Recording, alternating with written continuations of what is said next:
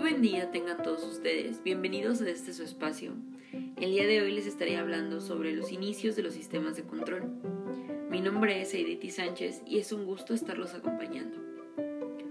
Antes de platicarles un poco sobre todo esto, me gustaría leerles una definición sobre sistema de control, el cual es un conjunto de dispositivos encargados de administrar, ordenar, dirigir y o regular el comportamiento de otro sistema, con el fin de reducir las probabilidades de fallo y obtener los resultados deseados.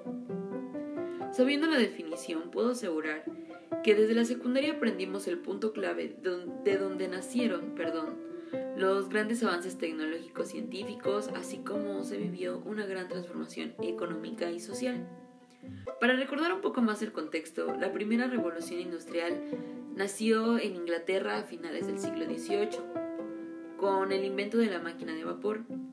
Por primera vez se realizaban tareas agrícolas o industriales prescindiendo del esfuerzo de las personas o animales. A partir de ahí se desarrollaron grandes aportaciones a los sistemas de control, como Whitney desarrolló el concepto de las partes intercambiables en manufactura en 1800. Maxwell, en 1868, formuló un modelo matemático para el control de la máquina de vapor y Henry Ford, en 1913, mecanizó el ensamblaje de automóviles. Y así como las contribuciones matemáticas y tecnológicas fueron aumentando poco a poco, el día de hoy podemos decir que desde la carrera de ingeniería comprendemos lo necesario y somos aptos y capaces para poder manejar los sistemas de grandes manufacturas como la automotriz, la textil, entre otras. Un punto clave del por qué los sistemas de control son importantes es por el gran ejemplo y por la situación que mencionamos en cada momento. Así es, la pandemia de COVID-19 es un suceso el cual en el 2021 aún no culmina.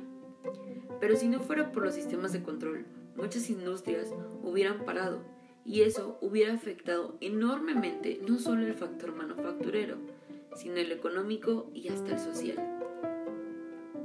Bien, yo con esto doy concluido este segmento, no sin antes invitarlos a que como ingenieros continuemos produciendo, creando y evolucionando los sistemas de control, ya que por lo visto siempre serán necesarios y cada día podemos mejorarlos.